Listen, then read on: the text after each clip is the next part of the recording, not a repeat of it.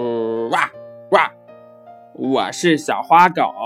嗯，今天呢，嗯，金德哥哥讲的是我的故事。那我的故事的名字叫《陌生的朋友》。嗯，亲爱的小朋友们，你们一定要认真的听哦。亲爱的小朋友们，大家晚上好，欢迎你收听金德哥哥讲故事。今天呢，金德哥哥给大家带来的就是小花狗的故事了。它的故事的名字叫《陌生的朋友》。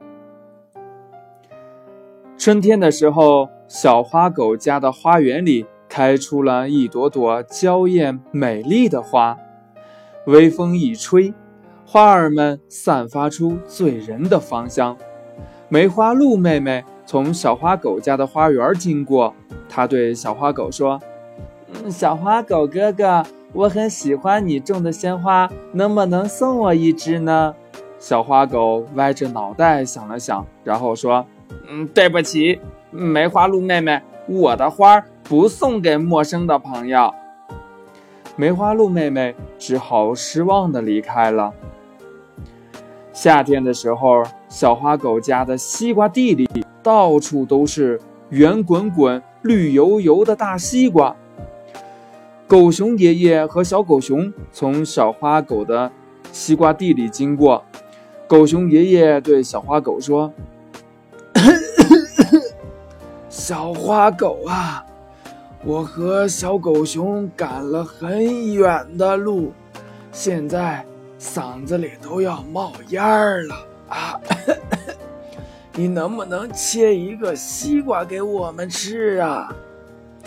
小花狗挠了挠脑袋瓜说：“嗯，对不起，狗熊爷爷，我的西瓜不送给陌生的朋友。”狗熊爷爷。和小狗熊只好伤心的走开了。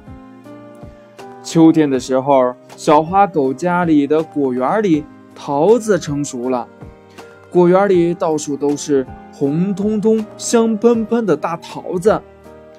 小猴子弟弟从小花狗的果园经过，他对小花狗说：“小花狗哥哥，我特别喜欢吃桃子，你能不能送我一个桃子呢？”小花狗在原地转了一圈又一圈，然后说：“对不起，小猴子弟弟，我的桃子不送给陌生的朋友。”小猴子弟弟只好很不开心地走开了。一转眼，冬天到了，寒风呼啸，大雪纷飞，一场特大暴雪肆虐而来。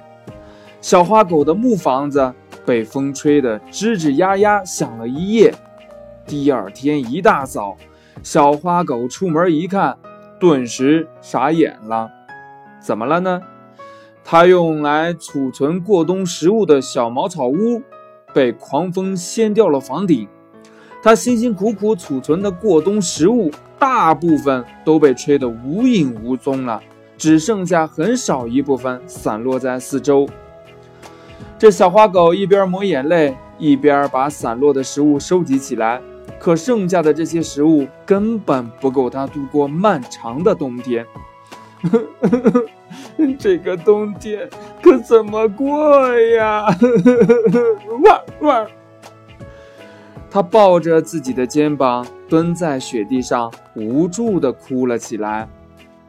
正当小花狗一筹莫展的时候，梅花鹿妹妹给小花狗送来了一篮子香喷喷的梅花饼，狗熊爷爷给小花狗扛来一袋白花花的面粉，小狗熊给小花狗搬来了一罐甜蜜蜜的蜂蜜，小猴子弟弟给小花狗提来了一篮红彤彤的大苹果，他们都安慰小花狗说：“小花狗，你别伤心。”别难过了，我们知道你的食物没了，不过没关系，有我们在，保证你这个冬天饿不着。